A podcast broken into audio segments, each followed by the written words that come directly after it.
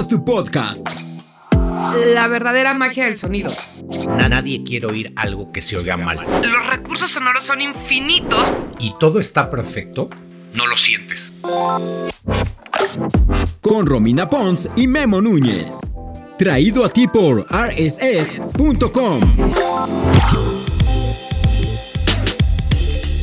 Bienvenidos, bienvenidas y bienvenides a un episodio más de Haz tu Podcast, un proyecto de rss.com para que puedas hacer cada vez mejor tu podcast. Como ya es de costumbre, ahora me toca a mí bienvenir a Romina. Hola Memo. Oye, hoy estoy especialmente contenta porque el episodio de hoy aborda la verdadera magia del sonido. Y es que cuando la imagen está en tu cabeza, los recursos sonoros son infinitos para hacer sentir toda una gama de sentimientos posibles. Sé que suena cursi, pero así es y es lo que a mí me encanta de los podcasts o de la radio, que la imagen no la tienes. Entonces a través de sonidos y a través de envolverte y meterte en otros mundos, es que la magia sucede en tu cabeza. Estoy totalmente de acuerdo contigo, Romy, y del lado no romántico de esto es, si se oye mal, por más bueno que sea tu concepto, por más buena que sea la entrevista y por más bueno que sea todo el podcast, nadie te lo va a perdonar.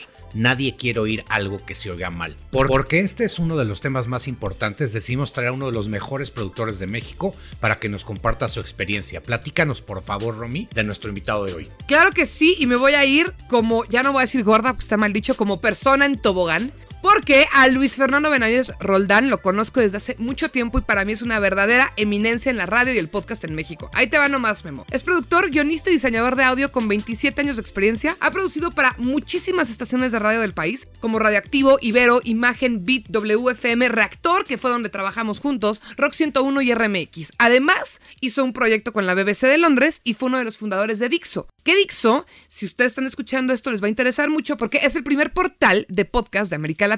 Actualmente es productor general y cofundador de Galgódromo, que es el principal estudio de podcast con el que trabaja Spotify México. Y si has escuchado podcasts como Fausto o como Montserrat, entonces ya conoces su trabajo. Además, tiene muchos premios y más de 11 mil podcasts. Escuchen, 11 mil podcasts producidos. Entonces, pues bueno. Mira, Romy, pues ya creo que la introducción habla por sí sola y creo que este es un episodio en donde nos debemos de callar y debemos de aprender. Entonces, empecemos la entrevista, por favor. Fernando, ¿cómo estás? Bienvenido. No sabes qué gusto me da tenerte en este espacio y es así un gusto muy honesto y muy desde mi corazón. Ay, muchas gracias, Robin, y muchas gracias, Memo. Tengo miedo de que, de que no nos alcance el tiempo porque seguramente vamos a empezar a, a debrayar con, con esta entrevista. ¿Sabes qué es lo bueno que es podcast? Entonces, justamente la belleza de podcast contra radio es que no hay nada de que ya te tienes que ir a corte, ya acabó el espacio. venga, venga. Así que aquí nos podemos volver un poco locos. Sí, tómate tu tiempo. Tú tómate tu tiempo y cuéntanos. Oye, si le digo mimoso, es que así le decimos de cariño, entonces no se saquen de onda. Así que Mimoso, dicen por ahí que hoy levantas una piedra y sale un podcast. Y sobre todo pasa más eso desde que sucedió la pandemia. Pero la verdad, y hay que decirlo, y sobre todo en un espacio como este, hay de podcast a podcast. Y yo creo que una de las áreas más importantes es todo el tema del editar el audio, de hacer el diseño de audio, la postproducción. Y muchos creadores, sobre todo nuevos, como que no les importa. Como que dicen, ay, mi plática estuvo bien padre, si se escucha mal a la gente no le va a importar. Entonces, quiero que nos expliques un poquito por qué es tan importante darle el peso necesario a esta parte? Eh, mira, yo soy un gran, gran defensor de que el sonido sea inmaculado, de que esté bien. Soy, soy de ese tipo de personas. Y, entiendo que, la respuesta tiene que ir como por ahí, por la perfección del sonido. Pero también habría que decir que, que el podcast es es todo, o sea, es el podcast bien hecho, el que nos gusta, el que suena increíble, el que tiene un gran diseño sonoro y también el que no suena bien, ¿sabes? O sea, también ese hay cierta naturaleza en eso. Y, me gusta, como siempre, recordar de dónde viene el podcast. Que el podcast eh, realmente viene de, del blog, ¿no? O sea, cuando nació el blog y la gente empezó a hacer estas, e, estos diarios que compartía, pues había quien no se le daba la, escritura y que, y que realmente no tenía el, el don de, de, la palabra escrita. Y alguien inventó un enclosure que se ponía nada más en el blog para que en lugar de que eh, subieras un texto, se subiera un MP3 y te respetara el RCS. Entonces, en realidad el, podcast nació de una manera muy de garage y fue evolucionando, eso es cierto. Y hay hoy en día producciones muy grandes, de películas inclusive, eh, pero creo que, creo que el podcast es todo. Ahora, ¿Por qué es importante? Pues porque también hay que tenerle respeto al escucha, ¿no? O sea, también si de repente tú le entregas algo, como dice Memo, que está saturado, que está cortado, que se escucha el camión y que se escucha todo el, el avión ahí pasando, pues no va a ser muy agradable para el escucha el, el estarlo eh, escuchando y probablemente lo vayas a perder, vayas a perder a tu audiencia por eso. Creo que es importante, más que por el ego de que suena bien o que suena mal o que tengo un micrófono padre, por respetar a, tu audiencia. Eso creo que es lo más, lo más importante. Em, es como el disco de Metallica, el que, el que produjo Rick Rubin y que tenía como una cubeta este, de batería y pues en realidad era pues ok, entiendo que quieras hacer esto de garage, pero no está padre auditivamente, me estás lastimando los oídos, ¿no? Entonces, creo que es el mismo concepto aquí, eh, creo que es importante por eso, porque hay que tenerle respeto a la gente que te está regalando su tiempo, porque podcast, en efecto, hay muchos. ¿Y por qué te van a escoger a ti? Pues porque va a tener el cúmulo de elementos que haga ese podcast mejor que los demás. Fíjate, yo, yo siempre he dicho, Mimoso, que el problema del audio es que si se oye bien y todo está perfecto, no lo sientes. O sea, o lo notas, pero no te molesta. En cuanto se oye mal, la gente se acuerda de eso. Y en otros medios como YouTube, que yo pues he, tenido un poquito más de experiencia ahí, por más buena que sea tu producción, nadie te soporta que se oiga mal. El que se oiga mal es la razón, yo diría la razón número uno por la cual la gente te deja de ver o te deja de escuchar. Fíjate que tienes razón, este, y, esta es una de las cartas fuertes que vamos a soltar luego, luego en esta, eh, en, esta conversación, y es eh, que cuando no cuidas todos los elementos del audio y de la, y de la postproducción, lo iba a decir más adelante, pero creo que es momento de, sacarlo. Em, lo que decías de que la gente se sabe que suena mal cuando suena mal, no cuando suena bien, ¿no? O sea, cuando suena bien, la, gente no, no se entera. Pero creo que es, no solamente es eso, es el, es el cúmulo de elementos. Es decir, la gente no sabe que estás utilizando un compresor con un ratio de 2 a 1 y un threshold de menos 16. o sea, no sabe, no le interesa, no tiene idea de qué es eso. No sabe que estás utilizando un ecualizador o un hall para lo que sea, ¿no? Pero ah, sí creo que, que en el inconsciente saben que suena mejor cuando utilizas eso que otros podcasts. Hay algo que les dice, esto suena bien y este no suena bien. No tienen idea de lo que es el maximizador, el compresor y el masterizador, pero prefieren el que suene bien al que suene mal. Entonces hay que cuidar el compresor y el masterizador y el ecualizador y toda la cadena para que justo te escojan sobre los que no suenan así. Que es un poquito como el arte, ¿no? Que antes de empezar a grabar estábamos hablando un poco de arte. Y es lo que pasa, tal vez no tienes los conceptos básicos de arte, pero puedes darte cuenta cuando un cuadro te genera sensaciones agradables o cuando te genera sensaciones como de que algo falta o algo no está bien. Entonces, pero si tú estás haciendo un podcast, pues tienes que tener el lado de saber eso e intentar que se haga perfecto. Por supuesto que no va a tener los mismos elementos un podcast como este, que son personas charlando sin un fondo, sin nada de eso, que una historia tal vez de, ficción, por ejemplo, en la que tienes que hacer como una radionovela donde metes a la gente. Y entonces, como que con todo esto que, que estoy platicando, te quiero preguntar, Fernando, ¿Cómo le puede hacer a alguien que tiene un conocimiento muy básico para mejorar un poquito en estas áreas? Tal vez ni siquiera sabe lo que es un micrófono cardioide, ¿no? Pero me encantó lo que dijiste en un principio. Quieren hacer un podcast y tienen un buen mensaje que transmitir. Entonces, eh, ¿Qué nociones básicas o cómo pueden esas personas pasar de lo hiperbásico a lo no tan básico sin tener que chutarse una licenciatura?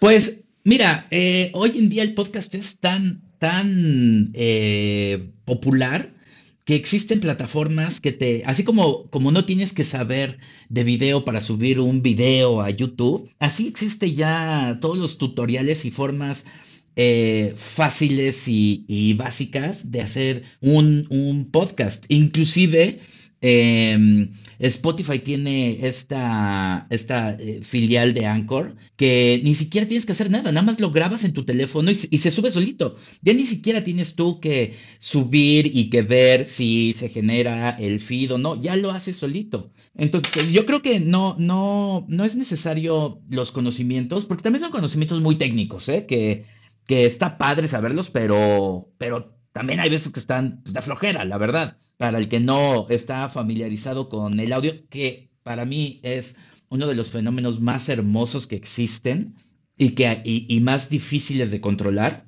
eh, pero eh, no todo el mundo tiene la misma pasión por el audio. Entonces, ¿qué es lo que, lo que puede hacer alguien con un conocimiento muy básico? Yo me iría eh, a la ayuda que te dan las plataformas.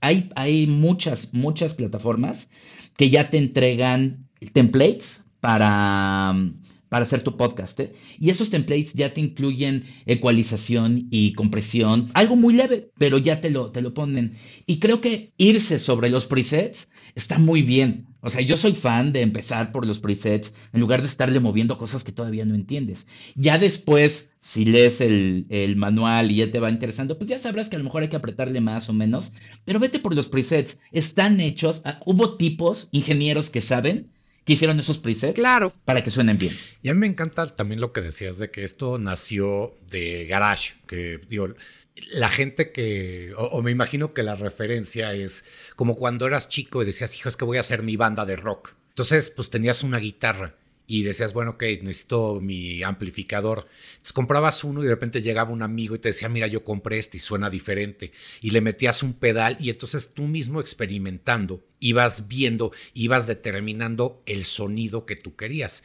Y es de una manera empírica, es de una manera en donde tú experimentando logras encontrar tu estilo. O sea, preguntarle al amigo que sabe o que por lo menos pensamos que sabe más que tú, siempre es una manera bien padre y el podcast te da la oportunidad de experimentar de esa manera. Fíjate, eh, eh, acabas de decir algo padre, ¿no? O sea, que el podcast nació en el garage como, como tu banda. En realidad el podcast nació punk. Entonces debió de haberse llamado Podcast. Me encanta. Este... En lugar de que se lo apropiara a este, eh, Apple y Steve Jobs y le pusiera el nombre, se debió de haber llamado de esa, de esa forma porque es una revolución, ¿no? Y fue la revolución que aparte tiró a la radio, la verdad. Entonces... y te lo decimos dos personas que hicimos radio por años, ¿no? Y, sí, o sea, no fue video. Dijeron que video killed the radio star. No, podcast killed the radio star. Podcast eh, killed the radio star. Me encanta. Sí. Eh, fíjate, Fernando, nosotros en un programa, bueno, en un episodio anterior, hablamos de ciertos, de ciertos programas que nosotros le recomendamos a la gente. No nos fuimos a un... O sea, hablamos de Logic, hablamos de Pro Tools, pero también hablamos de GarageBand, volviendo al tema de Garage y por qué se llama GarageBand, que eso ya sería clavarnos en la textura, ¿no? Pero eh, tú, por ejemplo, ¿qué software nos podrías recomendar? para alguien que está empezando. ¿Y por qué? Porque al final del día, pues estamos hablando de edición y postproducción. Entonces, digo, si yo, voy a, si yo voy a tu estudio, yo sé que tú nos vas a editar probablemente con el top of the line, porque pues es un estudio. Pero, ¿tú qué, qué programas nos recomendarías o le recomendarías a la gente para decir, oye, ¿sabes qué? Mira, este tiene cosas buenas. A mí en lo personal me gusta GarageBand. Por un poco lo que tú dices, le puedes meter ciertas cositas sin tener que ser el más experto, pero pues me imagino que tú teniendo la experiencia que tienes, has utilizado este tipo de software y dices, sabes que este me late o este no me late.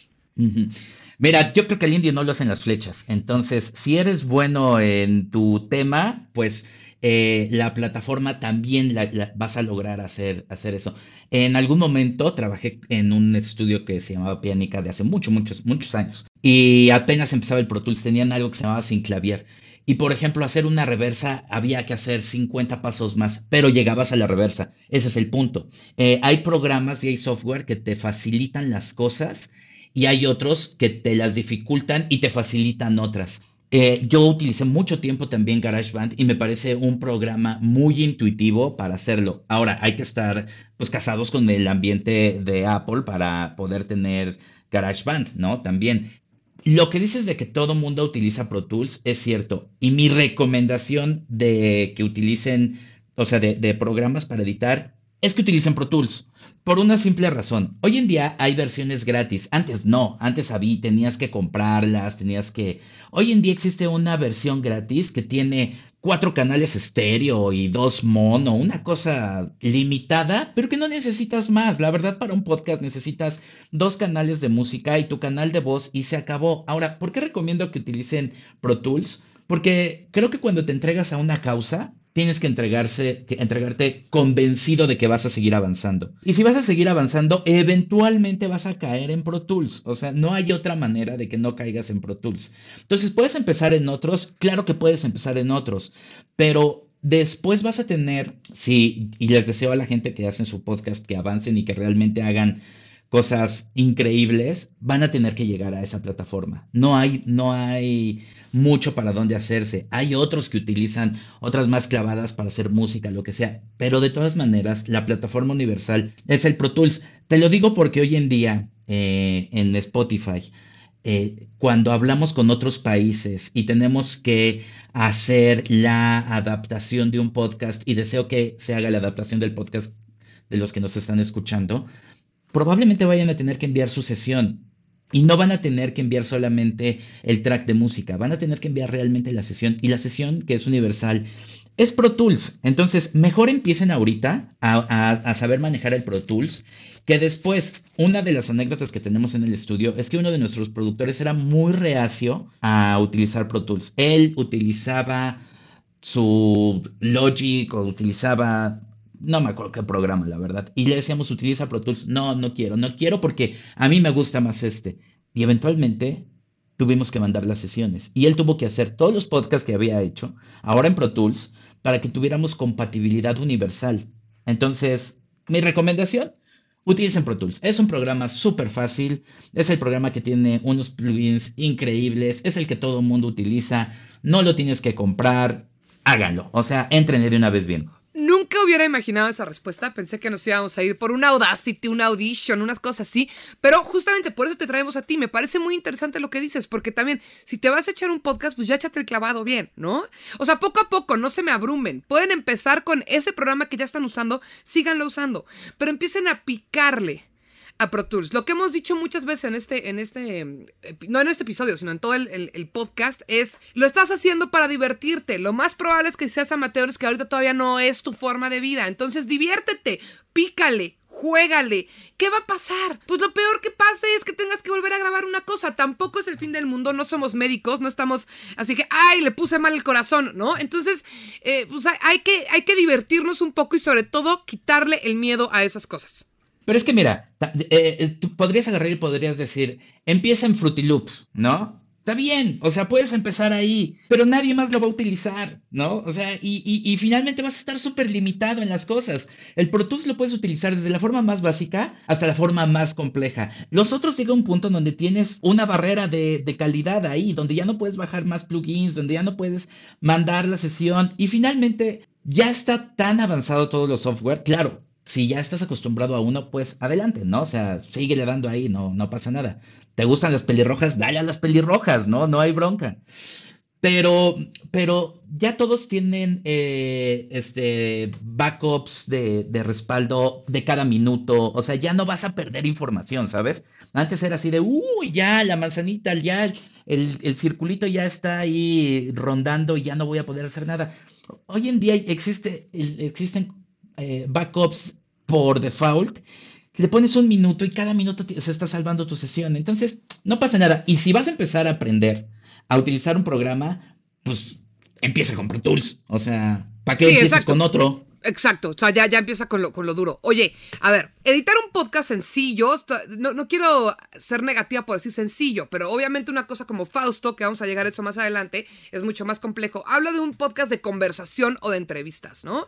Eh, es, relativamente sencillo, pero quiero que me digas que como productor, ¿qué cosas tienen que tener en mente que sean muy importantes a la hora de hacer la postproducción de esos podcasts para que luego no la vayan a regar? de, un, chatcast, digamos. Exacto, un chatcast. Mira, yo creo que lo primero es encontrar un buen lugar, como decía Memo, de, para grabar, ¿no? Es, bien complicado escuchar una grabación, a lo mejor en, el baño, ¿no? Donde todo está rebotando y donde se escucha mucho eh, la reverberación y el eco y todo esto. Entonces, yo diría que lo mejor es eh, que encuentres un lugar donde no tenga eh, paredes de mármol o de vidrio porque van a rebotar. O sea, que el lugar en sí te ayude. Eso no es tan difícil, ¿sabes? O sea, la sala de tu casa es muy absorbente. Tiene libros, tiene alfombra, tiene sillones. Entonces, o sea, es mejor eso a grabar en, la cocina, ¿no? Eh, es mejor grabar en tu cuarto porque pues, está la cama y, o sea, cuida el lugar en donde lo vas a, a grabar. El origen. Porque el origen se puede, se puede después arreglar, pero no se puede desdesarreglar. Si viene ya con Hall, es bien difícil quitarle la reverberación y el eco, o sea, es casi imposible. Si viene saturado, que eso es lo más importante, o sea, de repente es, oh, la, la ganancia, ¿no? Eh, mira, está padre porque ya está pegándole al rojito, que es como, como en, en las bocinas del centro, que entre más luces tenga, mejor. Pues no, no. Para nada es mejor que grabes nada más en verdes, ya ni siquiera llegues a los amarillos. Es la parte más bonita del audio, es una cosa ya clavada, sí. ¿No? ese, ese threshold de, esa parte está, está padre, pero no, déjalo en verde porque tú le vas a poder dar ganancia, le vas a poder dar volumen después y cuando llega saturado es imposible quitarle eso. Nos ha pasado, o sea, nos ha pasado. Oye, y aprovechando que los puntos estos que estás tocando, ¿cuáles son los errores más comunes? Porque me imagino que uno de esos debe de ser lo que tú dices, de, ay, está casi llegando al rojito, que cuando casi está llegando al rojito quiere decir que ya estás empezando a saturar, pero pues se ve más bonito en la consola. Entonces, es, es, es, es, es caminar sobre hielo delgado eso, ¿sabes? O sea porque mm, ya cuando te clavas mucho, la parte más, que lo que te decía, la parte más rica del sonido es cuando, cuando, cuando estás muy alejado de tu señal ruido, ¿sabes? O sea, hay una parte donde tiene señal y ruido, hay una relación señal-ruido. Cuando te alejas mucho de esa relación y llegas hasta arriba antes de saturar, es donde están todos los armónicos, donde está todo padrísimo y bla, bla. Pero para controlarla está cañón. Entonces, la gente tiende a, oh, pícale. Y distorsión no es lo mismo que saturación también. Eso es cierto. Hay veces que la distorsión es algo bueno, pero pues hay que saberle. Entonces, si están empezando, no se metan en eso. Y después métanse. Mira, eh, lo que les decía hace rato es cierto. Lo hermoso del audio es que es una bestia diferente a, cualquier otra. Y es la bestia más difícil de controlar. Es la bestia más complicada porque no es como el video. El video es más fácil que llegue a, su, a un escaparate final en algo muy similar a lo que se hicieron. O sea, cuando llega la tele, pues a lo mejor no tiene el pixel negro que tiene la última de Sony, bla, bla, bla, pero se va a ver bien. El problema con el audio es que no puedes controlar su destino y probablemente caigan unas bocinas reventadas. Entonces, tienes que pensar en todos los escenarios posibles para que se vea, se escuche, perdón, bien en los audífonos que te dan en la aerolínea, ¿no? Que son todos horribles y que te lastiman y te dejan abierto el oído este, a unos audífonos super padres. Entonces, tienes que monitorear en un montón de cosas y es, es una bestia difícil de controlar, pero también es la más bonita cuando logras entenderla. Fíjate, como ejemplo, como ejemplo de, digo, yo, ya habíamos hablado que yo soy diseñador, una vez estaba teniendo yo una plática eh, con un fotógrafo que hablaba un poco de eso. Dice, es que ahorita estás comprando cámaras que tienen una cantidad de píxeles y resolución y la gente lo ve en el iPhone. Entonces, e, es, un poco lo que tú dices, agarrar y hacer una producción gigante. Pues sí tienes que pensar que lo más probable es que lo acaben oyendo en unos audífonos que compraron afuera del metro, pero eso no quiere decir que no tienes que involucrarte y darle la calidad necesaria por si lo utilizan en el otro. O sea, hay que saber más o menos el destino, pero nunca sacrificar la calidad. Eso es lo que yo entendí por lo que nos dijiste, ¿no? Tienes que darle el mínimo de calidad a los audífonos que no tengan un gran rango y a aquellos que, que pues, sí tengan hi-fi que digan, oye, pues esta experiencia está increíble, pero hay un mínimo que tienes que hacerlo. Por eso se monitorea a, niveles bajitos también, ¿sabes?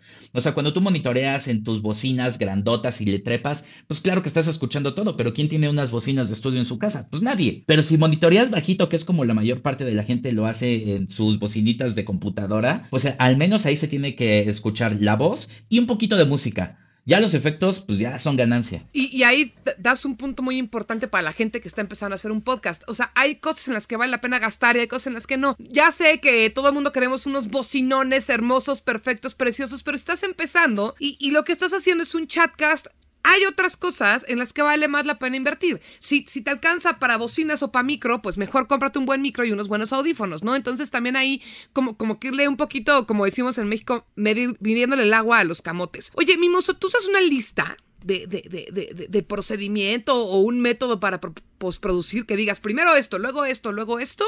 Digo, es que tú ya lo tienes muy innato, lo llevas haciendo 27 años, pero estoy pensando en alguien que, que apenas va empezando como que, híjole, no se te olvide masterizar o algo por el estilo. Bueno, también habríamos de ver que, o sea, esta lista es diferente si es una ficción, ¿no? Como dices, es una novela o es un chatcast.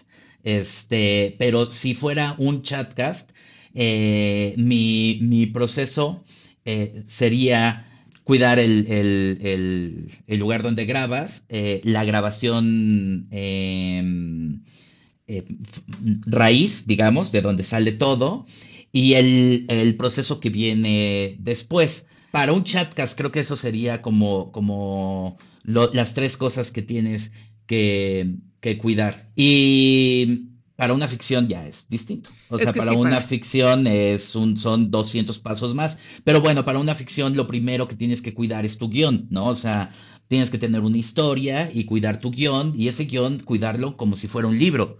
¿No? Tienes que apapacharlo y tienes que darle su tiempo. Todas las leyendas sobre escribir un libro prácticamente son ciertas. Entonces tienes que escribir un guion, tienes que dejarlo descansar, tienes que revisarlo, tienes que mandarlo corregir, ¿no? Ya que tienes ese guion súper bien hecho, tienes que irte a un estudio, este, grabar bien y luego meterte al proceso, aunque te voy a decir que para mí la madre de todas las respuestas en todos la, en todas las producciones va a ser lo más importante de tu producción es la preproducción. De acuerdo. nos hemos, nos hemos, e, ese es uno de los puntos que hemos tocado nosotros muchísimo y qué bueno que lo, qué, qué bueno que lo resaltas porque sí, lo más divertido teóricamente es grabar, pero la preproducción hace toda la diferencia en lo que estás grabando.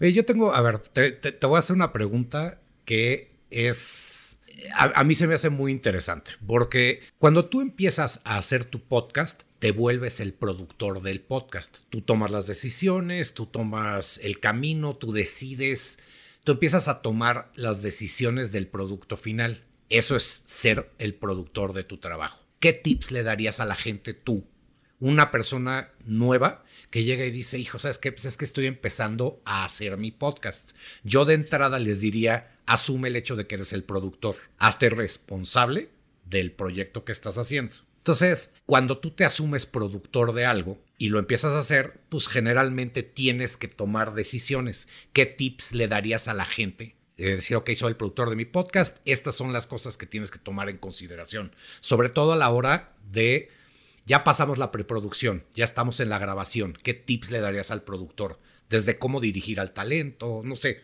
O sea, todo el... Yo creo que el, el, rol de productor no existe, porque el rol del productor en realidad se, se debería de llamar el resuelve problemas. Eh, cuando eres productor realmente debes de estar consciente de que lo que vas a hacer es básicamente todo menos producir. Y, todo menos producir es resolver todos los problemas que están en el camino. Que no vino el entrevistado si es un chatcast, que hay que resolver de que, de que entonces suena brillante el cuarto y a lo mejor tienes que grabar en el closet, entonces hay que llenar el closet de ropa, que hay que llevar la sesión a otro lado. El productor lo que hace es resolver todos los problemas. Esa es nuestro, nuestra chamba, ¿sabes? Entonces, primero asume que lo fancy de la palabra productor no existe, ¿no? A menos de que ganes después el Oscar como Martín Hernández que estuvo nominado, eso ya, ya eh, entras en ese, en ese punto. Pero mientras, eres un tipo que resuelve todos los problemas del mundo y tienes que estar preparado para eso, para llevar a cabo tu producto sobre aguas turbulentas y que llegue a buen puerto. Claro. Em, entonces, bueno, creo que, creo que eso es lo que tienes que, hacer. Ahora estuvimos en, conviviendo con mucha gente en Estación Podcast, un festival en Madrid, y había gente de Chile, había gente de todos países. Y de verdad todos los grandes podcasts tenían esta, esta eh, situación común resolvían problemas, todos resolvían los problemas a los cuales se presentaban. Y no puedes decir, no, pues no, yo soy, yo soy el productor y yo mando, ¿no? Más bien, pues yo soy el productor y tengo que resolverlo. Y tienes que llevarles las maruchan a los, a los que hacen el, la edición y el jamón serrano al artista que lo pidió.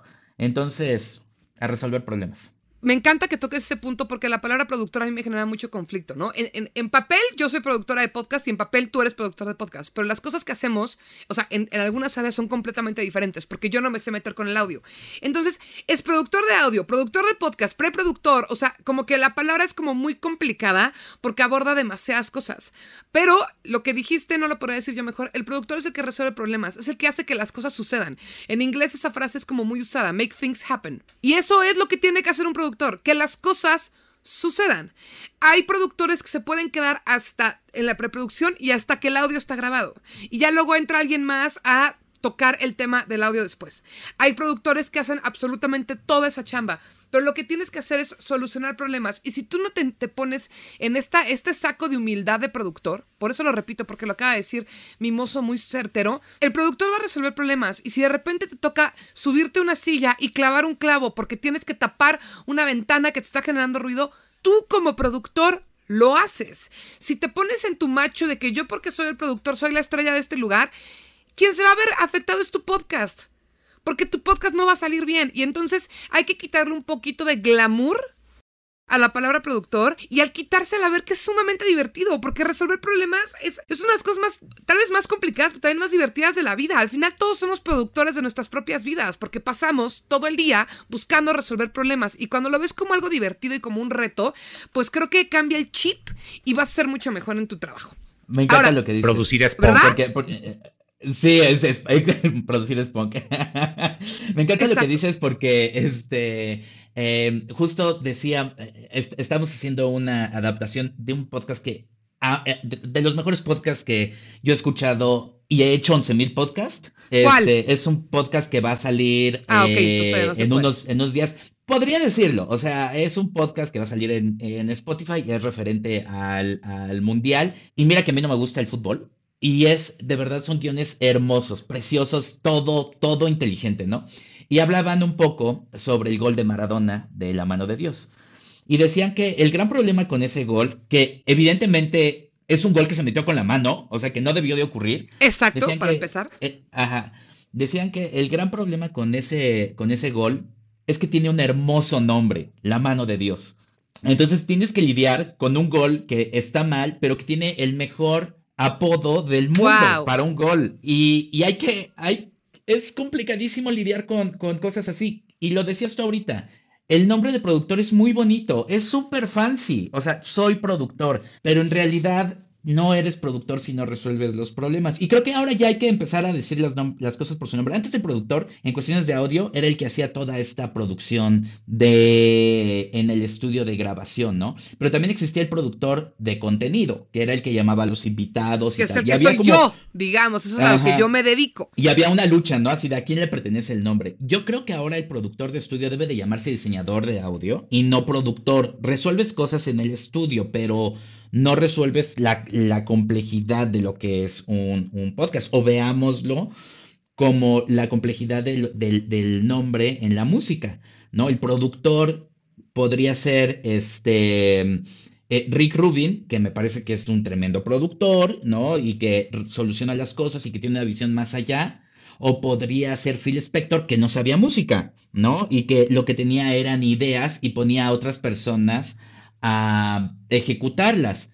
Pero el padre de todos los productores es eh, George Martin, que hacía todo, ¿no? Sabía música, sabía teoría, eh, metía en cintura a los Beatles y se metía al estudio a hacerlo y sabía todo. Entonces creo que entre más sepas, pues más vas a poder entregar tu podcast a como te gusta. Y cada vez migramos más a los George Martins, porque vivimos en 2022 y hoy en día hasta para un puesto, ya no estoy hablando de podcast, para un puesto cualquiera, no te piden que solo sepas de tu carrera o de lo que sabes hacer. Tienes que tener una caja de herramientas, porque si tú no tienes esa caja de herramientas, alguien más las tiene. Y en este mundo capitalista rapaz, pues van a agarrar que tenga más herramientas, ¿no? Entonces también es como una, una moraleja para el podcast y para el mundo de que entre más cosas sepas hacer, entre más sepas arreglar y entre más conocimientos tengas, y conocimientos no desde lo ñoño, conocimientos divertidos, o sea, conocimientos desde, desde la pasión, la verdad es que mejor te va a ir. Y ahora quiero hablar justamente de eso, de pasión, de, de, de pues te tengo aquí, querido mimoso. Entonces, aunque este podcast no es para personas hiperexpertas, ya quiero aprovechar. Entonces, quiero saber cómo llevas a cabo el proceso del diseño de audio. Y aquí es para, para preguntarte, o sea, ¿qué va primero en tu cabeza? Me explico como me choca la pregunta que tú y yo nos burlábamos mucho en Reactor de cuál es tu proceso creativo. Pero sí te quiero preguntar un poco eso. En unos podcasts más complejos, como un eh, Fausto, como un Montserrat, eh, una vez que tienes eh, la idea, sé que va primero el guion, pero ¿cómo la vas aterrizando y convirtiendo eso que está en tu cabeza en algo tangible? Claro, fíjate, eh, claro, lo primero es la idea, ¿no? Así de, oye, voy a hablar de un asesinato, voy a hablar de un barco, voy a hablar de tal cosa. Yo creo que por cada persona es diferente, eh, lo preguntas ahora sí que de manera personal, y yo creo que nuestro bagaje, el tuyo, el mío, eh, probablemente el de Memo, funcionen de una manera muy similar, no así todos, pero bueno, de manera personal, eh, hemos estado tan involucrados en la música y para nosotros es tan importante la música, o sea, la mitad de nuestro corazón pertenece a ese, a ese rubro, que mi proceso empieza por la música. O sea, yo tengo una idea, pero mi proceso empieza por la música. Es decir, ¿cuál es el mood? Fausto, la primera temporada. Yo tenía muy en claro que eh, la vibra que quería demostrar de pesadez en ese podcast era la de Karma Police de OK Computer. Entonces, ese es mi primer paso. Eh, esta es mi, es como la luz que voy a tener que seguir. Entonces, cuando escribo, pues escucho solamente Karma Police, ¿sabes? Entonces, existe una cadencia de acuerdo a esa canción que me permite ponerle un poco de esa, de esa vibra. En Montserrat tenía muy claro que eh, acababa de ver este Gambito de Dama y el soundtrack me parece de lo más hermoso del mundo de, ese, de esa serie. Y, la, hizo un compositor este, cubano que hace cosas fabulosas. Entonces, para escribirla, escuché ese soundtrack porque me parece que, tenía como mucha esta soltura de lo que quería hacer.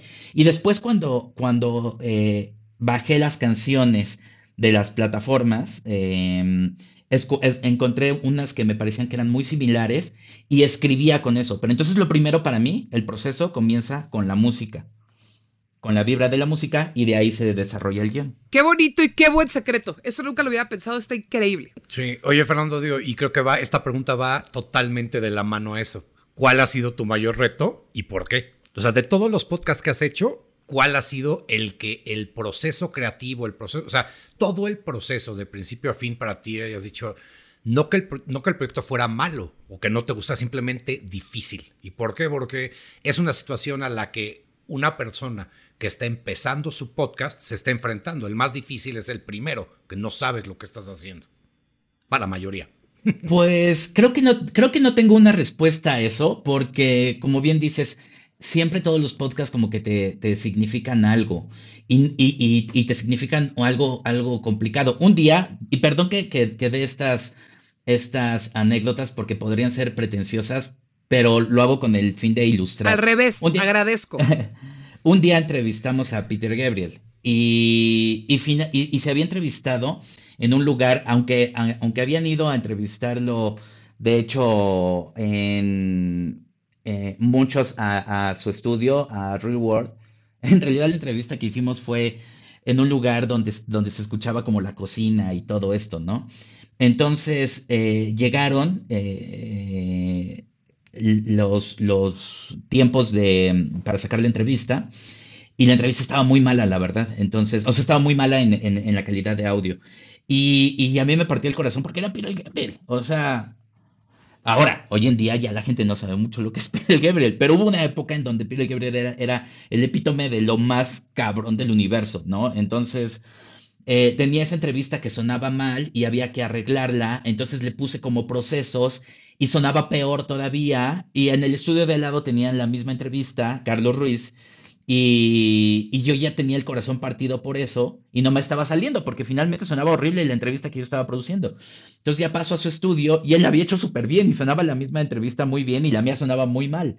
Y justamente lo que había hecho es que yo había sobreprocesado las cosas, le había puesto muchos compresores y, y él lo único que había hecho era subirle el volumen, ¿no? Entonces justamente se había alejado de la relación señal-ruido y yo había subido el ruido. Eh, entonces ese tipo de cosas son muy difíciles de resolver en algún momento y tienes como que pensar eh, en, en las soluciones con la cabeza muy fría, pero el mayor problema es lo que dijo Memo, el podcast que estás haciendo en ese momento. Para mí quizá eh, no, no, no tengo una respuesta a eso, porque también conforme hemos avanzado... No, pues ya la viste. En las producciones también han avanzado los recursos, entonces es difícil, es distinto. Sí, pero también lo que me quedo con lo que acabas de decir es que a veces, no siempre, pero a veces, eh, menos puede ser más, ¿no? Totalmente. Una pregunta muy sencilla y como muy técnica para, la, gente que está escuchando. Eh, bancos de sonido, ¿recomiendas algunos que sean accesibles? Sí, eh, hay uno que, tiene cosas buenas, no las máximas, pero Shutterstock tiene una, un apartado de música y es mega accesible, súper, súper accesible, o sea, cuesta nada, sí hay que pagar, pero cuesta nada. Y tiene canciones, la verdad, muy buenas. O sea, uno, uno conocería Shutterstock por el banco de imágenes, pero abrieron esta, esta parte de música y la verdad pueden irse con esas, pueden estar con la tranquilidad de que no los van a demandar, porque pueden buscar en YouTube música libre de derechos, que no todo está libre de derechos, ojo, o sea, como que hay quien la sube, casi casi se ponen de repente Beatles libres de derecho. Y ahí la está bajando toda la gente creyendo que está libre. Y mocos, ¿no? ahí te va. cae de repente. Ajá. Pero pueden utilizar esa de Shutterstock. A mí me parece muy buena. viene por tracks también, lo cual está padre. Y este y no cuesta nada, la verdad. Esa está, e, esa es mi recomendación. Y, esa es una gran ventaja. Ya vamos a acabar, querido. Entonces, sí, ya sé. O sea, tenemos que luego cerrar esta sesión y, y seguir y seguir y seguir y seguir platicando. Pero para cerrar te quiero preguntar, ¿qué consejo le darías tal vez algo que no hemos abordado a alguien que está empezando en este mundo y quiere llegar a ser un crack del tema como tú.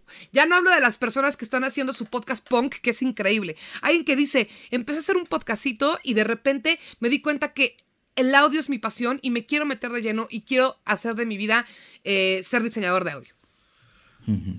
Mi consejo es no te perdones nada. Me encanta.